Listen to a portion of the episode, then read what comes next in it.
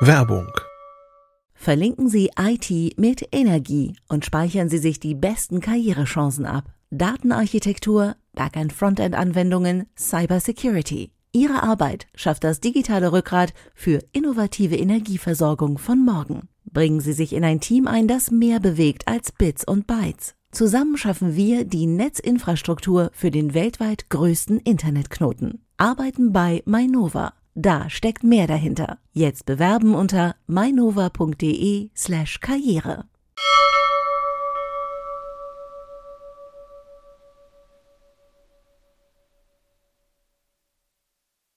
Heute in CT Uplink. Riesengroße Smartphones, ein Font, der alle Sprachen spricht und ein neues Point-and-Click-Adventure von Ron Gilbert, Thimbleweed Park. Bis gleich.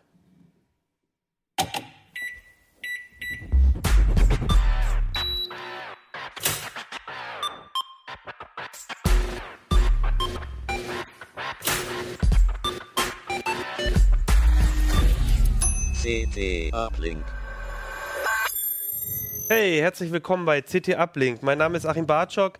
Wir reden heute über die CT Nummer 5 nochmal äh, und wir reden heute in 10, 1080p.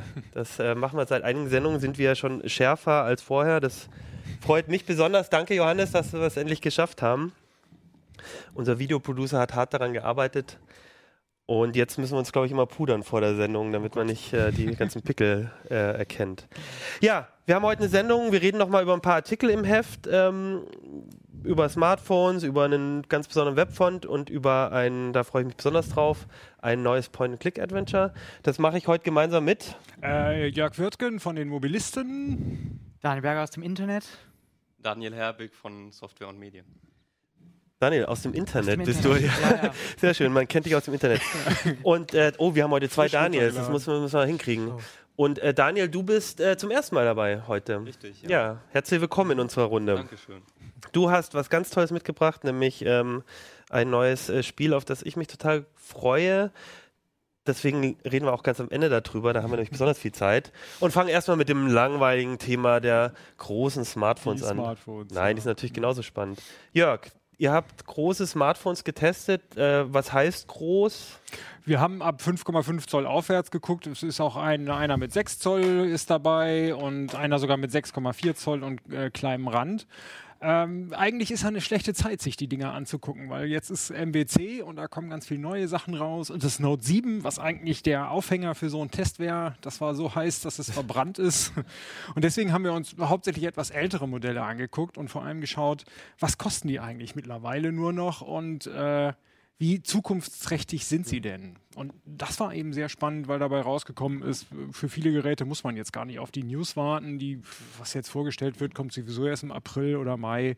Also haben wir jetzt schon mal einen Blick drauf geworfen. Genau, jetzt nächste Woche, im, ja, Anfang März oder Ende Februar ist der Mobile World Congress in Ja. Barcelona. Da werden halt generell auch durchaus nochmal einige Smartphones vorgestellt. Mhm. Ähm, aber ähm, gerade in der Kategorie, glaube ich, ist gar nicht unbedingt immer auf dem Mobile World Congress. Also die kommen ja über das ganze Jahr. Google hat es ja auch irgendwo zwischendurch mal vorgestellt Ja. und alles. Ähm, das heißt, alles Geräte, die momentan aktuell auf dem Markt sind und ähm, die zum Teil günstiger werden, sagst du, mit was muss ich denn zahlen, so ein großes Handy? Ist ja nicht unbedingt so, dass ein großes Handy unbedingt teuer sein muss inzwischen. genau. Früher war das, glaube ich, Ja. noch ein bisschen mehr so. Also es fängt mit den günstigen Geräten an. Da haben wir, nee, das gerade nicht. das war das teuerste. Zum Beispiel das Motorola G4. Da wird ein Nachfolger kommen, aber das G4 gibt es jetzt für 230 Euro. Oder das ähm, Honor 6X, das ist, kostet auch nur 230 Euro. Die bieten schon eine super Ausstattung, äh, ein bisschen wenig Hauptspeicher vielleicht und äh, das Display ist nicht so dolle, äh, aber kann man gut mitarbeiten und, zwei, äh, und, und vor allem 230 Euro, das ist nicht viel. Ja. Dann haben wir das LG G Flex 2, dieses schöne, äh, leicht gebogene. Vielleicht genau, tu mal ein bisschen die anderen weg, aha. dann kann man es hier zumindest die Zuschauer angucken. Genau. Also Das liegt irgendwie, lässt sich ein bisschen besser in die Hosentasche stecken. Das war vor zwei oder drei Jahren ein High-End-Gerät und kann jetzt immer noch gut mithalten. Haufenweise Speicher, relativ schneller Prozessor und eine ziemlich gute Kamera. Und das ist echt überraschend. Für 230 Euro oder 250, ist jetzt wahrscheinlich schon wieder billiger als, als beim Druck des Artikels, ist das Ding eigentlich ein ganz schöner Schnappen.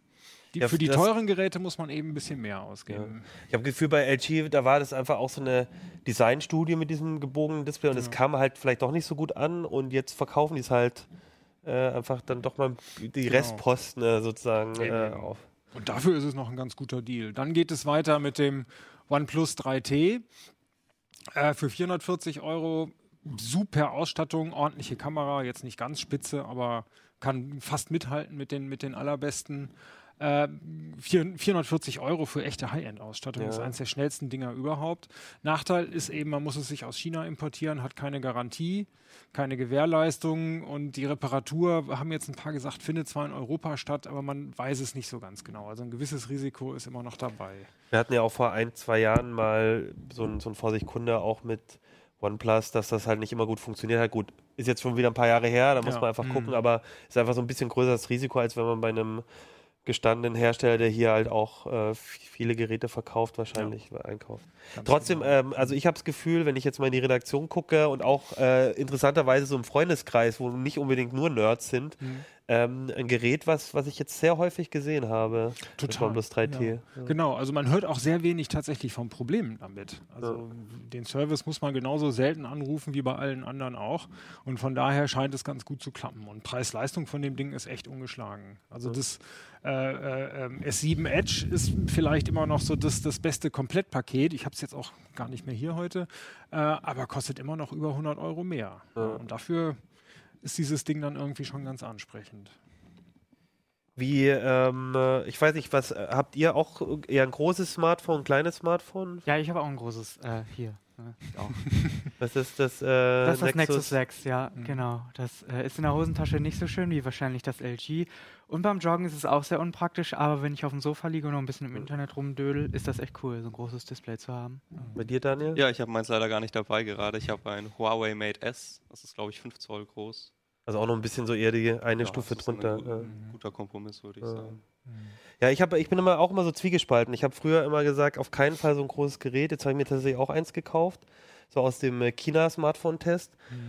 Ja, und das ist, ich merke das schon so, wenn man mal an der Ampel steht und schnell irgendwie in, in den, irgendwie in das Hörbuch wechseln will oder irgendwas, dann ist es einfach unhandlich. Das stört mich schon. Ansonsten ist es aber schon auch nett, so ein Ja. großes Display einfach dabei zu haben. Auf jeden Fall. Das ist auch meine Erfahrung mit den Dingern. Hier dieses, das Note 4, das ist mein eigenes.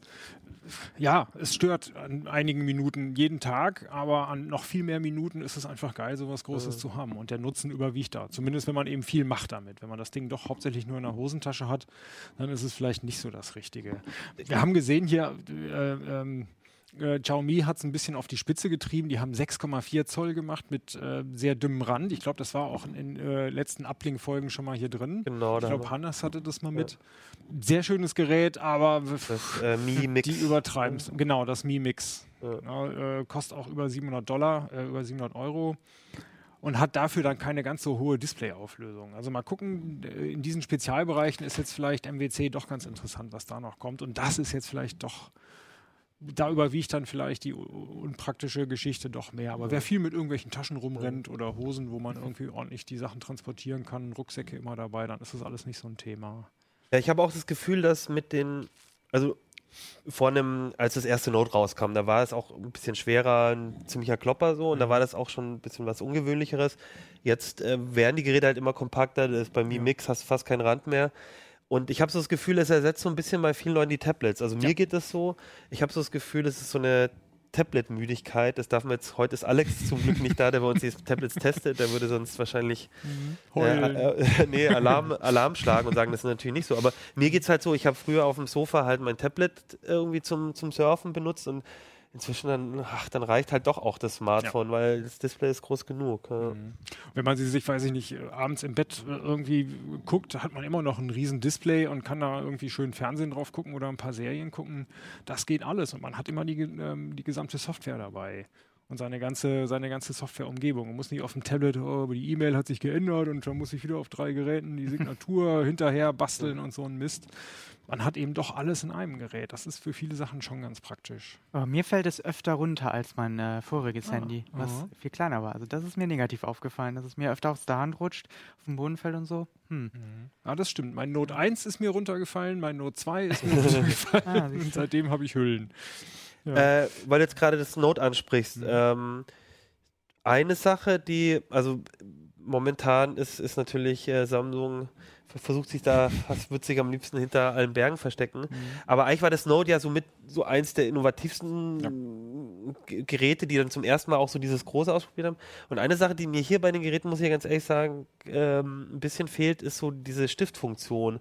Äh, würdest du sagen, das hat sich vielleicht auch doch überlebt und ist nicht das, was die Leute wollen? Oder kriegen es die anderen nicht so gut hin? Warum, warum ist, warum setzt da kein anderer an, wo, wo Samsung das gemacht hat? Es Ja, haben immer mal welche versucht. Asus hatte so ein Ding mal, bei LG gab es mal einen Stift dabei, aber keiner hat es so richtig gut hingekriegt und dann waren es auch nicht so High-End-Geräte. Vielleicht greift Samsung einfach den Markt schon komplett ab an Leuten, weil die machen von Version zu Version, verbessern sie auch die Stiftbedienung und machen noch irgendein tolles Gimmick rein und haben es auch wieder geschafft, vom Gehäuse her kleiner zu werden. Das Note 7 hatte auch schon einen super schmalen Rand und war kleiner als das Note 4 und 5, obwohl das ein etwas größeres Display sogar hatte. Aber ja, der Markt scheint zu klein zu sein. Und jetzt äh, hängen alle auf ihrem Note 4 und warten, ob vielleicht nochmal ein Note 8 kommt und sowas. Ja. Und es gibt halt auch, das ist, mag auch schon ein, ein Teil sein, was die anderen, was den Markt kleiner macht. Es gibt ja diese Stifte, die sowieso auf jedem Tablet und Ja. auf jedem Smartphone funktionieren. Äh, mit dieser dicken Gumminupsi-Dinger da äh, Spitze. Und da kann man ja schon einiges mitmachen. So Ja. ein bisschen äh, gute Apps, die quasi den, den Stift ansprechen. Viele von denen kommen auch mit so einem Gummistift schon zurück. Ein bisschen zeichnen kann man Ja. da. Oder hier Evernote und OneNote, da kann man auch seine Handschrift machen. Vielleicht reicht das einigen Leuten dann schon wieder. Ich habe auch beim ähm, bei unserem Kollegen Gerald, der auch solche Stifte testet, es gibt ja noch diese mit so einer kleinen, dünnen ähm, äh, Ja. Plexiglas-Scheibe oder so, Mhm. die dann nochmal, und wo du dann genau den Punkt ziehst, wo man draufschaut. Es geht schon, es ist halt nicht dasselbe wie auf dem Note. Und Ja. du hast natürlich diesen Stift dann immer, den du beim Note, du hast ja hier noch das ein älteres Modell da. Mhm. Ja, da kann man den ja hier, wenn man in die Kamera mal hier wechselt, äh, äh, ist ja halt im, im Gehäuse mit drin. Und das finde ich halt, Genau. ich merke das halt, ich habe jetzt auch mal so einen Stift mir mal ausgeliehen und dann habe ich aber immer gemerkt, immer wenn ich dachte, jetzt mache ich mal eine kleine Skizze oder irgendwas, dann war der halt doch in der Tasche Genau. und nicht dabei, Ja. äh, direkt dabei. Und diese guten äh, Stifte tatsächlich mit dieser Plastikspitze, die sind, die taugen vielleicht ein bisschen was zum Zeichnen, aber die will man eben nicht unbedingt dabei haben. Die sind Ja. sowieso kaputt, wenn man Ja. mit dem Fahrrad sich lang macht oder so. Und die, die sind eher was für zu Hause, Ja. um äh, ein Grafiktablet zu ersetzen, also für, für, für ein Tablet und nicht so sehr für die Smartphones. Da ist es tatsächlich wichtig, dass der Stift dabei ist. Oder man hat vielleicht so eine komische Hülle, wo man den immer mit dabei hat. Ist aber auch nicht besonders elegant. Hast du uns denn so ein bisschen noch so vielleicht ein, zwei konkrete Empfehlungen? äh, Also wenn ich jetzt wirklich, sag ich mal, das so ein richtig, richtig, richtig gut ausgestattetes, also ich zahle ein bisschen mehr und nehme jetzt auch ein großes Handy. Ich glaube auch, das sind schon auch die Handys, womit die beste Technik Ja, drinsteckt. Auf jeden Fall. Ja, ja. Äh, wel- was, was, wenn ich dann alles will, was würde ich denn dann aus deiner Sicht nehmen? Was, Momentan ist es das S7 Edge, da ist einfach alles drin. Beste Kamera, die wir bisher hatten, ordentliche Laufzeit und äh, vom Preis her ist es auch ordentlich gefallen. Also das ist so das beste Komplettpaket, wenn man so ein Okay. großes Ding haben will. Ansonsten äh, eben das OnePlus 3T, was das Ganze Ja. nicht ganz so gut, aber deutlich billiger hat. Auch eine etwas schlechtere Displayauflösung, nur Full aber HD. immerhin AMOLED, wenn ich AMOLED, das richtig schönes sehe. ja. Display, ne? tolles Gerät. Also um auf das Note 8 zu warten, kann es das Jahr perfekt überbrücken. Dann ähm, das Huawei äh, ist auch ein, oh jetzt ist der Akku tatsächlich alles, ist auch ein schönes Gerät, alles sehr schnell. Das Mate 6 9, Zoll, ne? Mate 9 ist es. Ähm, sehr schnelles, aber ein bisschen unauffälliges Handy. Es hat eigentlich keinerlei Besonderheiten und das Display ist auch nur Full HD, was bei 6 Zoll dem feinen Auge nicht, nicht gut genug ist. Und natürlich das Mi Mix, wenn man was Besonderes haben will, weil es dieses randlose Display hat. Ist aber auch mit eins der teuersten. Was ein bisschen abfällt in dem ganzen Test, ist ähm, das Google Pixel. Das ist das teuerste Gerät im Test. Einwandfreie Leistung, aber irgendwie sind wir uns nicht ganz klar, was den Aufpreis, was den Aufpreis rechtfertigt. Ja. Gerade weil das Design inzwischen mit dem relativ breiten Rahmen schon etwas altbacken wirkt. Also Ja, so nächstes Jahr als davor. Auslaufgerät ist das ein super Tipp wahrscheinlich, aber momentan nicht so. Und das was auch gar nicht, sorry, was gar nicht schlecht ist, ist natürlich ähm, das Motorola. Äh, man hat hinten die, ähm, äh, den, den Austauschakku zum Beispiel. Man kann da einfach einen Akku abmachen und wenn der Akku ab ist, hat man das eins der leichtesten und dünnsten Handys. Ja. Das ist natürlich auch ganz cool und es gibt es immer mal wieder im Sonderangebot. Ob natürlich hinten für die Module nochmal jetzt Nachfolger kommen, werden wir auf, äh, auf dem MWC sehen. Bisher ist, es, ist das Moto Z das einzige und das Z Play und noch irgend so ein Force, irgendwas runterfallgesichertes, was es in Europa gar nicht gibt oder zumindest in Deutschland nicht. Ich habe auch das Gefühl, dass das halt immer, das LG hat ja auch mit Modulen eine Zeit lang gearbeitet und so. Das ist dann ein schöner Showcase auf so einer Messe, aber ob dann wirklich übers Jahr hin verteilt genügend Leute die Geräte kaufen, dass man dann sagt, und dann machen wir noch ein Modul und noch was, hat man bisher sehen. immer nicht geklappt. Also Ja. Motorola hat immerhin die Module so Ja. gemacht, dass sie tatsächlich funktionieren Ja. könnten. Also die, die haften einfach magnetisch. Die ganze Software ist abgestimmt, sogar diese. das ist diese echt das ist super irre dünn, wenn ja. das, wenn ja. das weg ist. Ja, Ja, das Und die Kamera cool. ist auch ganz ordentlich, hohe Was, Displayauflösung. bitte? Johannes möchte, dass wir es nochmal zeigen. Du hast es, Johannes hat es noch nicht gesehen, dann zeigen wir es Zum ihm Beispiel noch im Vergleich zu dem alten Note 4 daneben. mal. Ja, also es ist schon echt, also das, Das fühlt sich schon noch so echt an, so wie nächste Generation, Ja. so ein bisschen. Ne? Und es ist auch schön leicht dabei. Bis die, Äh, die und es hält für die meisten Leute tatsächlich auch einen Tag durch. Und man kann eben diesen, diesen Akku noch mit dazu nehmen. Dann hat man äh, eine der längsten Laufzeiten. Dann hat es äh, Mhm. fast alles andere abge, äh, abgehängt. Und auch die anderen Module, die es gibt, das ist jetzt irgendwie ein Beamer, der jetzt also nur wirklich nicht für, für einen tollen Film taucht, aber vielleicht mal für eine, für eine Präsentation in einem dunklen Raum und eine Bluetooth-Box, die jetzt auch nichts anders macht als andere Bluetooth-Boxen, aber es hält irgendwie alles ganz gut dran. Also je nachdem, was noch an Modulen rauskommt und als nächste Generation finde ich das eigentlich eins der interessantesten auch. Ihr habt jetzt nur Android-Smartphones getestet. Ja. Apple hat ja inzwischen auch so ein großes Gerät. Das ähm, spielt, glaube ich, auch so auf dem S7 Edge-Niveau. 7 Ja. Plus, oder? Ja, ja. Die Kamera ist äh, durch diesen eingebauten Zoom oder durch dieses Tele vielleicht sogar einen Ticken besser. Geschwindigkeit ist immer ordentlich. Beim Display äh, hängen sie so ein bisschen hinterher. Für LCD ganz gut, aber es ist eben noch kein AMOLED. Und es ist das teuerste im Markt. Und äh, man kann noch nicht mal eine billige Version kaufen und eine Speicherkarte reinstecken. Das können alle anderen. Bis auf das andere teuerste Google Pixel. Das kann es auch. Nicht. Ah, das ist interessant. Also hier kannst du überall eine Speicherkarte Ja. reinstecken. Ja, ja. Wenn ich es richtig im Kopf Ja. habe, ja, also die meinen die das Mi Mix auch nicht, aber das Mi Mix kostet, äh, hat in der kleinsten Version 128 Ja, Gigabyte okay. Speicher und in der großen 256. Musst du auch erstmal voll kriegen. Also die, genau, da braucht man auch größere Speicherkarten, gibt sowieso nicht mehr. Gut, ich meine, der Rest, die Details, wo es die Speicherkarten und so gibt, steht ja auch bei euch in der Tabelle. Ähm, Ach ja, so, und das 3T hat ne, auch keine Speichererweiterung, aber auch mindestens 64 Gig. also guckt vielleicht dann doch nochmal lieber in die ja, Tabelle rein, wenn ihr das genau wissen wollt. ja, ja. Ähm, trotzdem noch einmal, weil jetzt der Mobile World Kongress nächste Woche anfängt, Mhm. glaubst du, da werden noch die Preise zumindest fallen? Also selbst wenn jetzt keine spannenden Geräte oder erst im April oder im Mai kommen, glaubst du, dass nächste Woche da vielleicht doch noch das eine oder andere günstiger geworden ist? Ein bisschen wird es vielleicht günstiger werden, aber weil gerade die Geräte nur vorgestellt werden und wahrscheinlich frühestens die ersten so im April rauskommen oder vielleicht sogar Mai, wird es dann erst nochmal einen richtigen Schub geben. Und Okay. richtige Kracher, LG G6, wir sind gespannt. Also, Okay. Ja. Genau. Vielleicht als letztes noch Mobile Okay. World Kongress erwarten wir gerade in der Kategorie des LG G6 wird auch wahrscheinlich Genau, ja. 5,7 Zoll oder was hatten das? Irgendwie oder so, sowas, ne? wir wissen es gar nicht ganz genau. Einen super dünnen Rand wird es haben, das wird Okay. ein sehr kompaktes sein für das große Display. Samsung wird wahrscheinlich äh, ein paar Details zum S8 verraten, aber das Gerät gibt es wahrscheinlich noch nicht zu sehen. Irgendwann Die haben ja auch in letzter Zeit äh, eigene Termine für Ja, ja, gemacht, genau, eine eigene ja. Show. Genau, Motorola, wir, wir sind sehr gespannt. Wir hoffen, dass Motorola irgendwas zeigt und von Huawei kommt wahrscheinlich auch noch was Neues. Okay. Das heißt durchaus auf Heise Online mal ein bisschen gucken die nächsten Tage. Ähm, ab Sonntagabend, Genau. also wahrscheinlich. Ach, und noch eins fällt mir kurz ein. HTC hat auch ein neues vorgestellt. Das hätten wir gerne getestet, aber es gibt es noch nicht. Das kommt erst in ein paar Wochen. das HTC U. U Ultra. Ultra. Ja. Okay, das Sorry. heißt, den Rest lest, äh, genau, guck mal, ab Sonntag, Montag, glaube ich, sind so die großen äh, Pressekonferenzen. äh. Also wenn Sonntag, ihr ja. Mhm. nach der Aufzeichnung am, was sind das, 25, 26, 27. Februar, guckt da mal auch rein, da gibt es wahrscheinlich noch mal ein paar neue Handys und ansonsten, wenn ihr eins von denen schon spannend findet, ab 230 Euro, muss man ja auch nicht ganz so tief in Geldbeutel Mhm. greifen, dann guckt einfach nochmal in die CT. Genau. sagen. Guter Tipp. Super.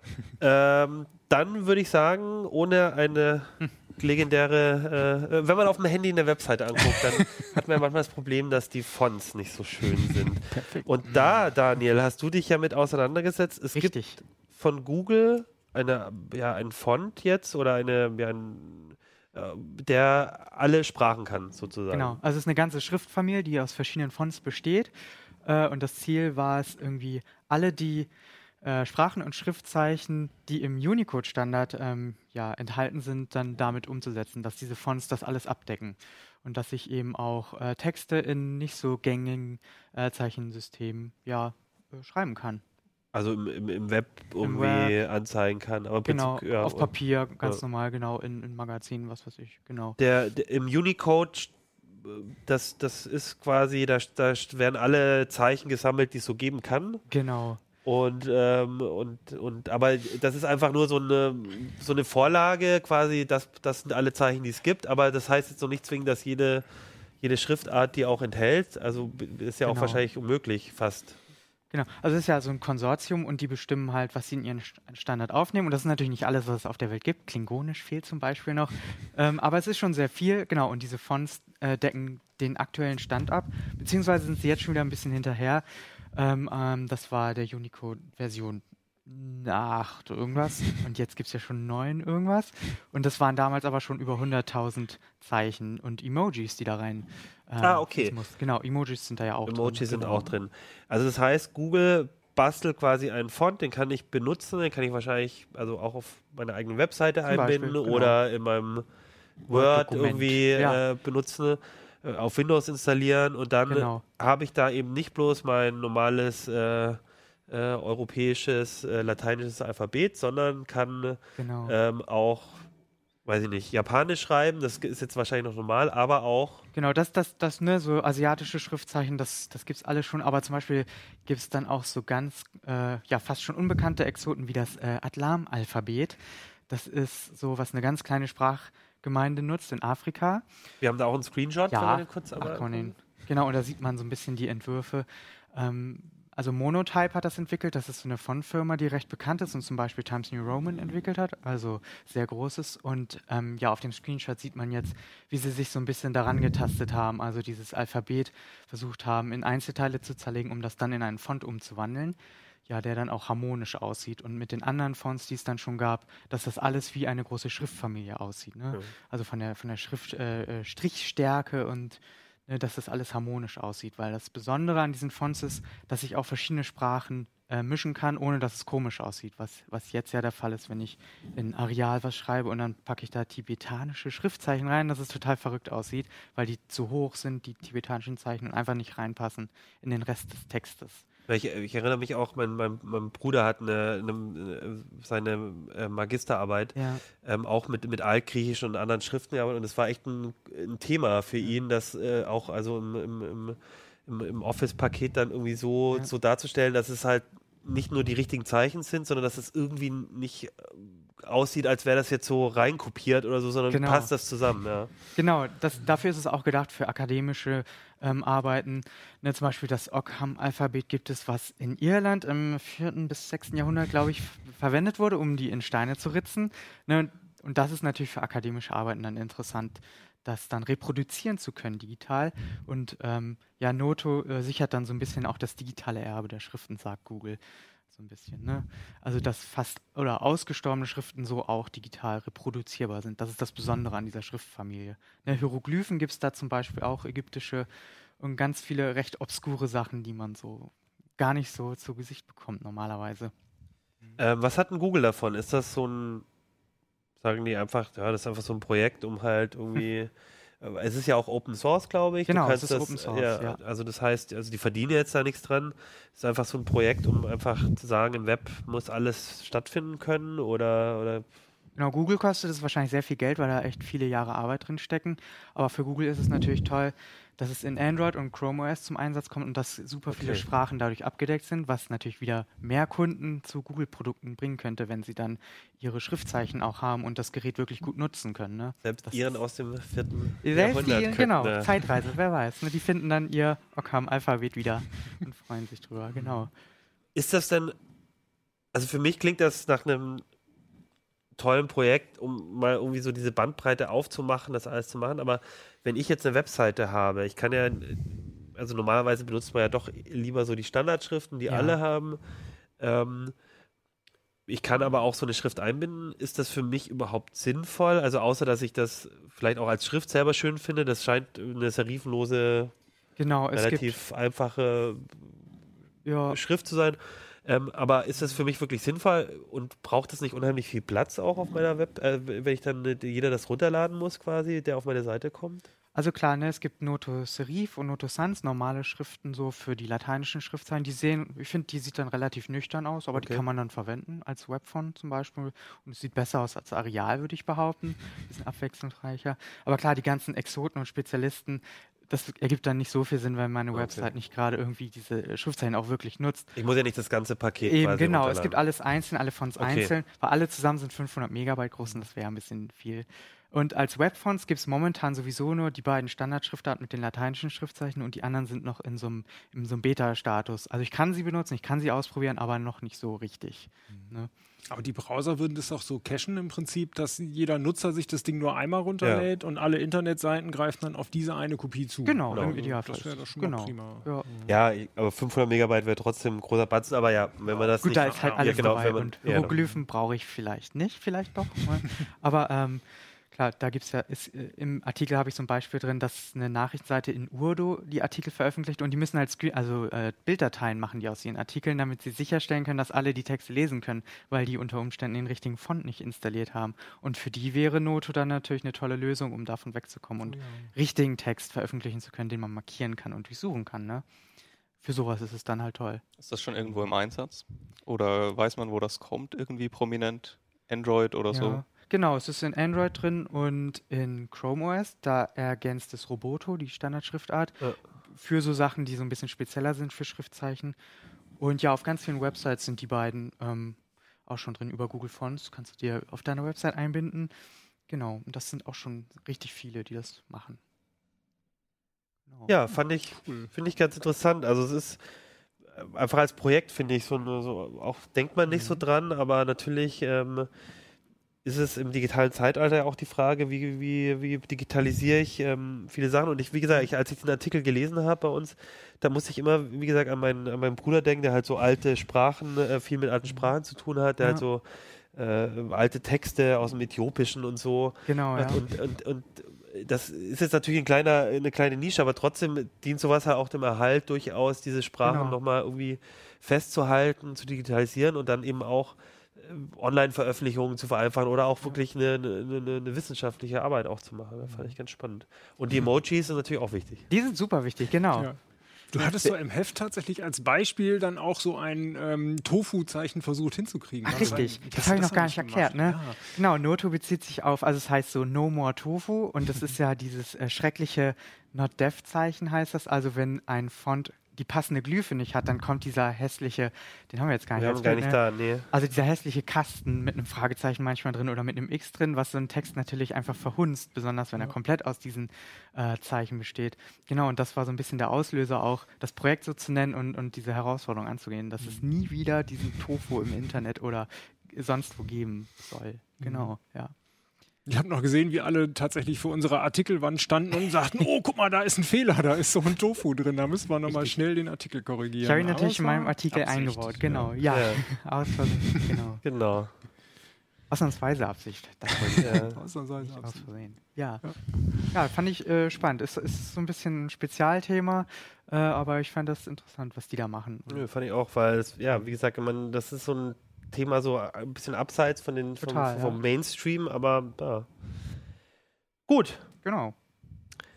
Auch nicht besonders mainstreaming mehr sind äh, Point-and-Click-Adventures. und ähm, Leute äh, unter unseren Zuschauern, die ungefähr mein Alter haben, die denken ähm, mit Freude zurück an Zeiten wie Maniac Mansion und ähm, als, die, als alles mit äh, alles noch in, in, in Spielen mit Klicken und Rumlaufen und Sachen einsammeln ging.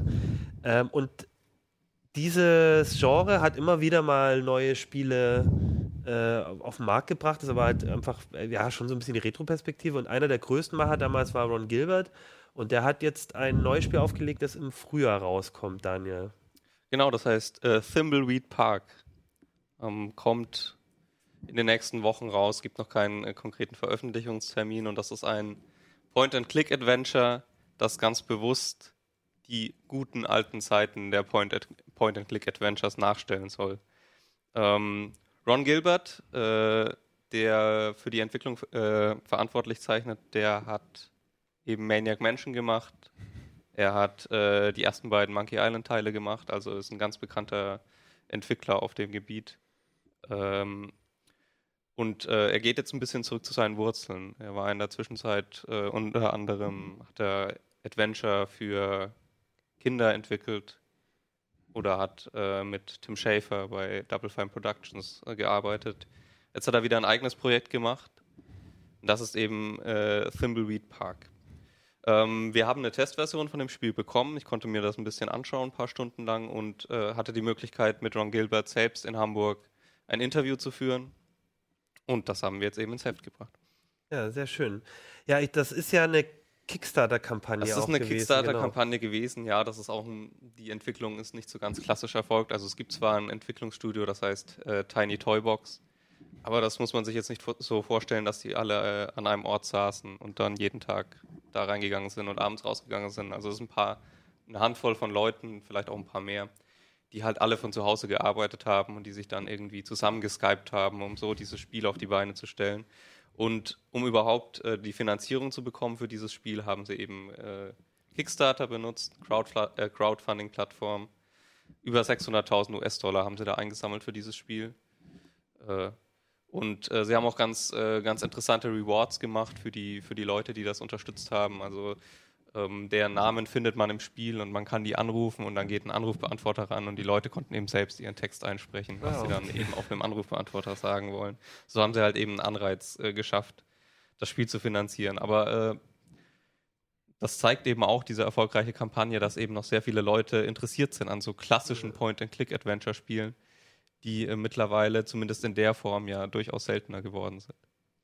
Ja, wobei ich immer, also ich bin auch immer ein bisschen unsicher, ne? Also ich, also ich war, ich bin in der Zeit aufgewachsen und ich habe die alle durch oder fast alle auch gespielt.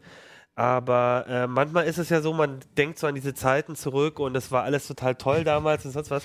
Und ich, ich also ich habe mich schon dabei ertappt, als Monkey Island gab es mal irgendwie als äh, Neuauflage, konntest du es dann auch, glaube ich, auch, ja, auf dem Handy konnte man es dann auch spielen und so. Und ich habe mich total gefreut und habe aber gemerkt, so diese Geduld ist gar nicht, damals hatte man viel mehr Geduld, dieses Spiel zu spielen. Und das wäre für mich auch die Frage, funktioniert denn Point-and-Click-Adventure heutzutage überhaupt noch als Spiel? Ähm, oder ist es wirklich dann nur so eine Nostalgie-Sache? Ich weiß nicht. Ja, es ist. Äh, Ron Gilbert weiß, dass sich die Spielgewohnheiten geändert haben. Also er sagt das auch, äh, Thimbleweed Park ist nicht so, wie man, also wie die Spiele damals wirklich waren, sondern eben so, wie man sie in Erinnerung hat. Okay. Also mit, mit schönem Nostalgierahmen rum und Gold und wunderhübsch und sowieso viel besser er meint, wenn man die Spiele heute nochmal spielen würde, man würde einfach merken, da, da passt irgendwas nicht. Also das, das Spieldesign hat sich verändert, äh, die, die Gewohnheiten der Nutzer haben sich verändert, mhm. ähm, die Anforderungen an Spiele haben sich verändert und deswegen, ist äh, Thimbleweed Park auch nur oberflächlich ein klassisches Point-and-Click-Adventure. Also es hat durchaus moderne Entsche äh, Designentscheidungen dabei, die das eben in der heutigen Zeit besser spielbar machen. Also wenn man sich das anschaut, zum Beispiel, man hat ja immer noch diese, diese Aktionsverben, die mittlerweile wirklich ein bisschen aus der Mode gekommen sind. Ähm, also benutze irgendwas benutze mit irgendwas, irgendwas, oder mhm. genau. Push-Pull. Also äh, mittlerweile bei den meisten Point-and-Click-Adventures gibt es einen Linksklick und einen Rechtsklick. Also und das ist dann einfach kontextabhängig. Das hier ist wirklich noch ein bisschen ein Relikt. Aber auch, auch die Grafik ist natürlich oberflächlich, äh, altmodisch, wobei es natürlich auch hier Effekte gibt, die damals eben nicht vorhanden waren. Also das Spiel sieht nicht so aus wie damals äh, The Secret of Monkey Island, da, wenn man sich da mal die direkten Vergleichsscreenshots anschaut. Man sieht, dann gibt es Parallax-Beleuchtungseffekte äh, und das sieht auch wirklich hübsch aus. So ein bisschen wie Simpsons vor 20 Jahren und heute. Da, also man merkt dann, es ist zwar immer noch alles gezeichnet, aber man, es ist schon ein bisschen technisch, ein bisschen hm. aufwendiger. Ja, ja. Was man halt zum Beispiel merkt, was komplett neu ist, ist, es gibt zwei Schwierigkeitsgrade, das gab es früher nicht. Das ist auch bei Adventure-Spielen bis heute extrem ungewöhnlich, weil ähm, also bei anderen Spielen, dann dreht man vielleicht die Lebenspunkte von den Gegnern hoch oder was auch immer. Äh, wie, wie macht man Adventure-Spiele schwieriger oder leichter in verschiedenen Schwierigkeitsgraden? Das ist viel Aufwand, weil man muss ja, man muss die Rätsel praktisch auf zwei Weisen Design, eine leichte und eine schwere. Und ich hatte mal, also ich habe mir mal beide Möglichkeiten angeschaut. Ich habe es zuerst im normalen Spielmodus, im harten gespielt äh, und dann nochmal in diesem Casual-Spielmodus. Und das wirkt sich dann zum Beispiel so aus, dass manche Rätsel einfach schon gelöst sind. Also da ist ein Durchgang schon offen, der im schweren Spielmodus noch zu war. Da ist, ein, äh, ist eine Clownsnase bereits im Inventar, die man vorher erst noch suchen musste. Das, sind, das ist so ein Beispiel für modernes Spieldesign, weil Gilbert einfach meint, nicht, nicht jeder will heute irgendwie stundenlang in der Welt rumrennen und alle Gegenstände miteinander kombinieren. Das, äh, deswegen bietet er eben diesen, diesen Neueinsteigern oder diesen Leuten mit weniger Zeit die Möglichkeit, sich einfach mehr auf die Geschichte zu konzentrieren und die Rätsel so ein bisschen leichter zu machen. Ja, ich weiß nicht, ich meine, ihr seid eh wahrscheinlich, ihr habt, ihr beide seid noch ein bisschen jünger, ihr habt das hm. wahrscheinlich gar nicht so viel damals mitgemacht, so mit Monkey Island und so, oder? Also das, die Spiele waren auf jeden Fall noch vor meiner Zeit. Ja. Aber ich habe Manic Mansion gespielt als Kind bis zum äh, Erbrechen. Das war mein Lieblingsspiel. Neben so. SimCity total, ja. Ach so. Und äh, Monkey Island so ein bisschen, aber irgendwie, weiß ich nicht. Und Sam Max auch. Weiß ich nicht. Ja, Wie weiß, ich, weiß, ich, weiß, ich, weiß, ich weiß. Ja. Äh, ähm, aber Manic Mansion ja. war wirklich, das war mein Lieblingsspiel. Ja mit einem Kumpel immer äh, hingefahren und dann stundenlang da versunken durch dieses Haus gegeistert und so. Tolles Spiel, ja. Also was ich mir halt überlegt habe, was sich, glaube ich, geändert hat, ist einfach, damals warst du zur Geduld gezwungen. Also ich weiß noch bei solchen Spielen, ich, ich habe dann gewartet, um auf dem Schulhof dann danach mit anderen Leuten zu besprechen, äh, wie sie weitergekommen sind oder so. Oder du hast dann für irgendwie 40 Mark oder so oder 20 Mark musstest du dir dann die Auflösung gedruckt als Auflösung oh ja. kaufen, mhm, äh, damit du weiterkommst. Sonst bist du halt nicht weitergekommen. Und heutzutage ist halt ein Klick, bist du weg von der Lösung, guckst halt im Internet nach äh, und dann hast du einfach diese Geduld nicht zu überlegen, warum du jetzt den Schraubschlüssel mit dem irgendwas benutzen musst. Ne? Ja. Und es fallen ja auch die ganzen Ladezeiten weg. Früher irgendwie der neue Level wird geladen und zack sprang die Diskette erstmal an und hat da vor sich hinten gerattert und dann konnte man irgendwie sich eine neue Cola holen oder so in der Zeit. Ja, es wurde auch ein bisschen gestreamlined alles. Also es gibt die Möglichkeit, man hat jetzt so ein Tagebuch praktisch. Und da steht jeder zu jeder Zeit ganz klar, das muss gemacht werden, dass ich jetzt weiterkomme. Also auch, dass man eben die Möglichkeit hat, das Spiel mal ein paar Tage aus der Hand zu legen und danach wieder reinzukommen, ohne dass man völlig verloren ist und irgendwie absurde Gegenstände im Inventar hat und die Hände über dem Kopf zusammenschlägt, um Gottes Willen, was passiert jetzt? Also man hat eine To-Do-Liste. Ron Gilbert hat das sehr schön gesagt. Man sagt, ähm, wir sagen dem Spieler nicht, äh, wie er es machen soll, aber wir sagen ihm sehr klar, was er machen soll. Okay, ja. ja, ich bin mal gespannt, wie das funktioniert, weil ich, also ich, ich weiß schon, also, also bei mir ist das genau was, was du gesagt hast im Interview.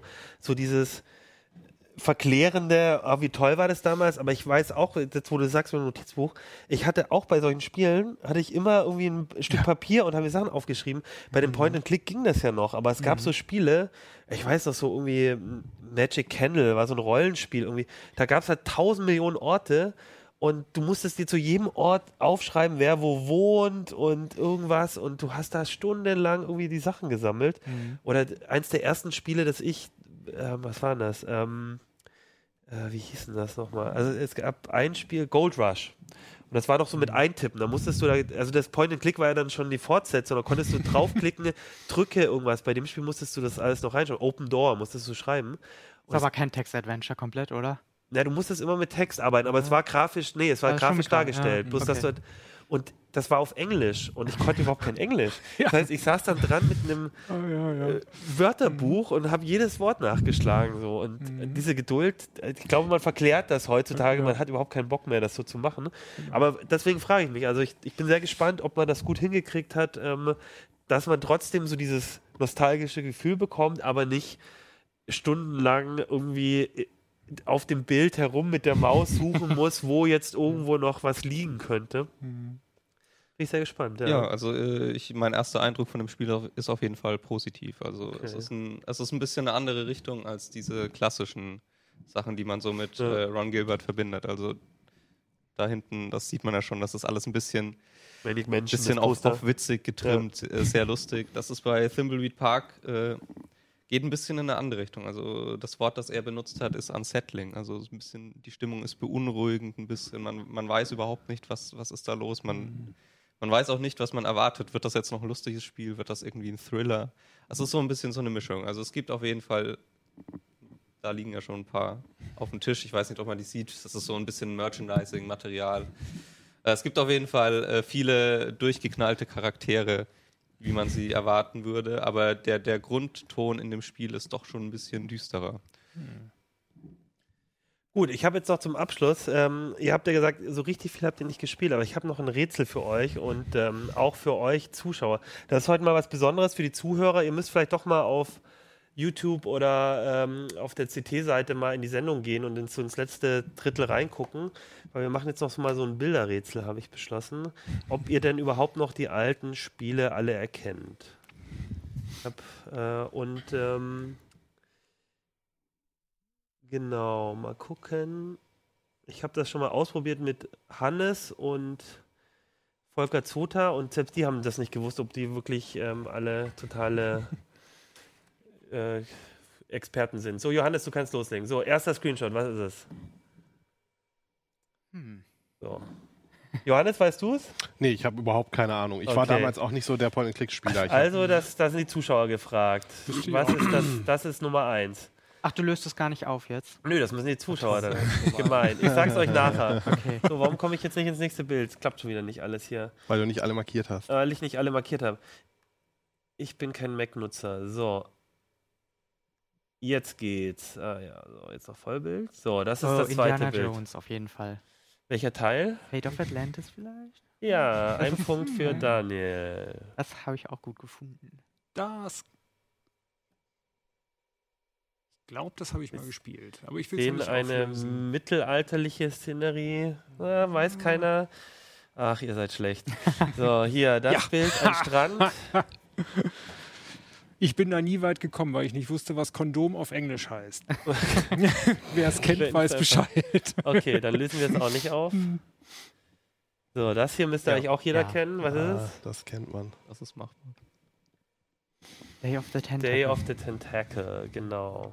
Auch witzig. Das ist eins meiner Lieblingsspiele. Ist auch gewesen. in Thimblebeat Park zu sehen.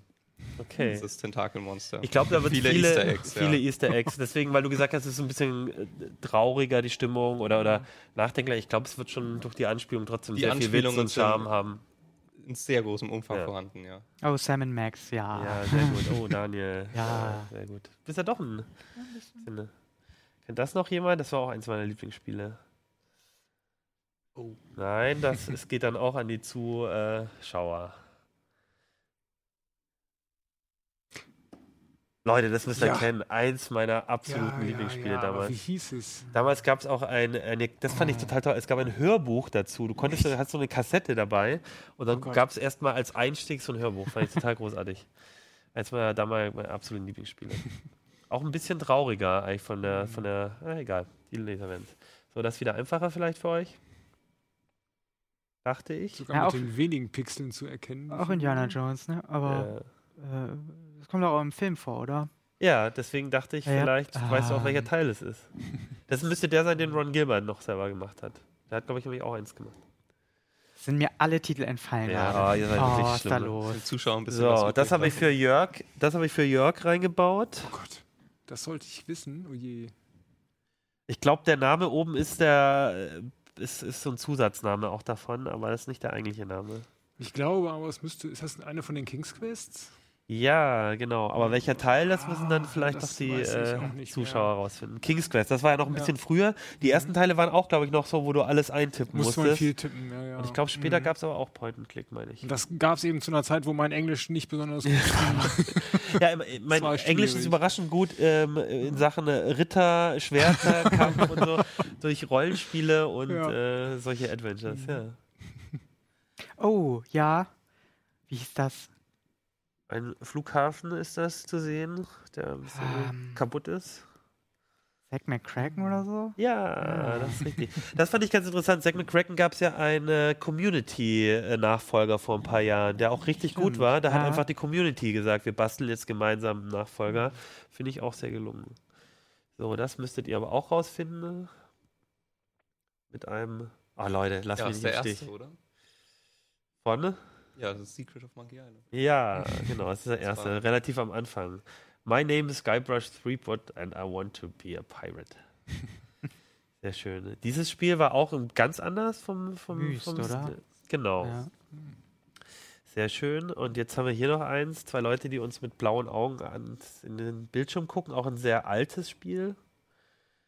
Also ich habe den Film gesehen und die Bücher gelesen, aber das Spiel habe ich, glaube ich, nie Okay, dann gespielt. verraten wir auch Ich nicht, habe nur den. Film gesehen. Dann verraten wir nicht, welches und die Spiel es Serie, ist. die es inzwischen Ja. gibt. Oh, stimmt. Der zweite Teil war dann äh, kein Adventure mehr, sondern der zweite Teil war dann äh, von den Spielen, Ah, okay. war dann so ein äh, Echtzeitstrategiespiel, habe ich auch mal gesehen. So, das hier noch. Ein, äh, wir sehen einen Zauberer, würde ich mal sagen. Ja, dann würde ich sagen, das ist auch für die Zuschauer. Habt ihr nicht gespielt? Habe ich auch nicht gespielt damals, aber war sehr beliebt. So, und als letztes noch hier, weiß nicht, ob man es erkennt. Hemden. Man erkennt zumindest, welches. Äh, aber wie das Spiel hieß, Das wissen auch auch, die. Zuschauer. Finden. Ich glaube, das war's. Ah, nee, eins habe ich noch. Das ist nochmal für äh, Jörg. Ja, das ist, ist, das ist, nee, weiß ich nicht genau. Ah. Space Quest? Ja, Das das, war glaube ich, der Space erste Quests, Teil ne? von Space Quest. Ja, Ja. ja, ja. Space und King's Quest. Das Gemeine Aha. an Space und King's Quest war ja, dass es anders als bei ähm, ähm, sowas wie Monkey Island oder so, war immer der große Unterschied. Man konnte sterben. Und das hat mich immer so geärgert. Ja, ja, ja. Mhm. Da hat Gilbert auch drüber geredet, Ah, dass er das nicht gut findet, wenn man in Adventure-Spielen sterben kann. Also ich habe das gehasst. Mhm. Das hat mir immer, also ich weiß nicht, dadurch wird es natürlich so ein bisschen aufregender oder so, aber ich, also ich fand das immer irgendwie, ich fand es irgendwie doof. Aber das war so dieses, ein, ein großer Unterschied, dieses Space Quest und King Quest war immer so, ah, hoffentlich. Ich weiß auch nicht, ob ich jemals eins von den Dingern komplett Ja, ich durchgespielt bin mir auch habe. nicht sicher. kann ich mich gar nicht dran erinnern. Bei mir war das ja so, das war, also Space und King's Quest war noch ein bisschen früher Mhm. und da hat noch mein Papa gespielt Mhm. und wir durften am Sonntag dann ihm zugucken, wie er die Spiele spielt. Das war echt, also wir Oh, haben es oh trotzdem Gott, gern gemacht, ja. aber das hat uns echt Wie immer so ein altmodisches Let's Play oder so. Ja, ne? ge- genau. Live-Let's Das Play. war damals unser Let's Play. Papa hat gespielt und wir durften zugucken. Mhm. Ich glaube, es war für ihn auch die Ausrede, diese Spiele zu spielen am Sonntag. Ich war ja schon begeistert, wie Ja. toll die Grafik ist. 16 Farben, geil. Irgendwie, das ist endlich mal mehr als dieses hellgrün und dunkelgrün, Ja. was bis dahin irgendwie funktionierte. So, liebe Zuschauer und Zuhörer, falls ihr noch da seid, ich würde mal sagen, schickt uns doch mal, falls ihr die alle erraten habt, dann schickt mir mal die Liste an, ich weiß gar nicht mehr, wie viele es waren, an uplink.ct.de. Und der, der als erster uns die komplette Liste schickt, dem, äh, weiß ich nicht, schicke ich ein paar Hefte oder ein T-Shirt oder was er, was er möchte. Ähm, genau, aber ihr müsst alle richtig erraten. Gut, dann würde ich sagen, mit dem altmodischen Let's Play sind wir für heute fertig. Äh, nächste Woche kommt eine neue CT. Und ähm, äh, die hängt ja bei uns immer, hast du schon vorher gesagt, äh, auf dem Gang bei uns immer rum. Und deswegen wissen wir schon ein bisschen, was drin steht. Äh, deswegen kann ich nur sagen, es lohnt sich. Guckt rein wieder nächste Woche mit neuen Leuten. Ich denke, da werden wir auch nochmal über den Mobile World Congress nochmal ein bisschen ausführlicher reden, Ja. der dann nämlich schon äh, vorbei ist. Genau, da sind die Kollegen schon wieder da. Genau, dann würde ich sagen, bis nächste Woche und kauft euch Handys, spielt äh, Point-and-Click-Adventures und benutzt tolle Laptops. Bis dann, ciao.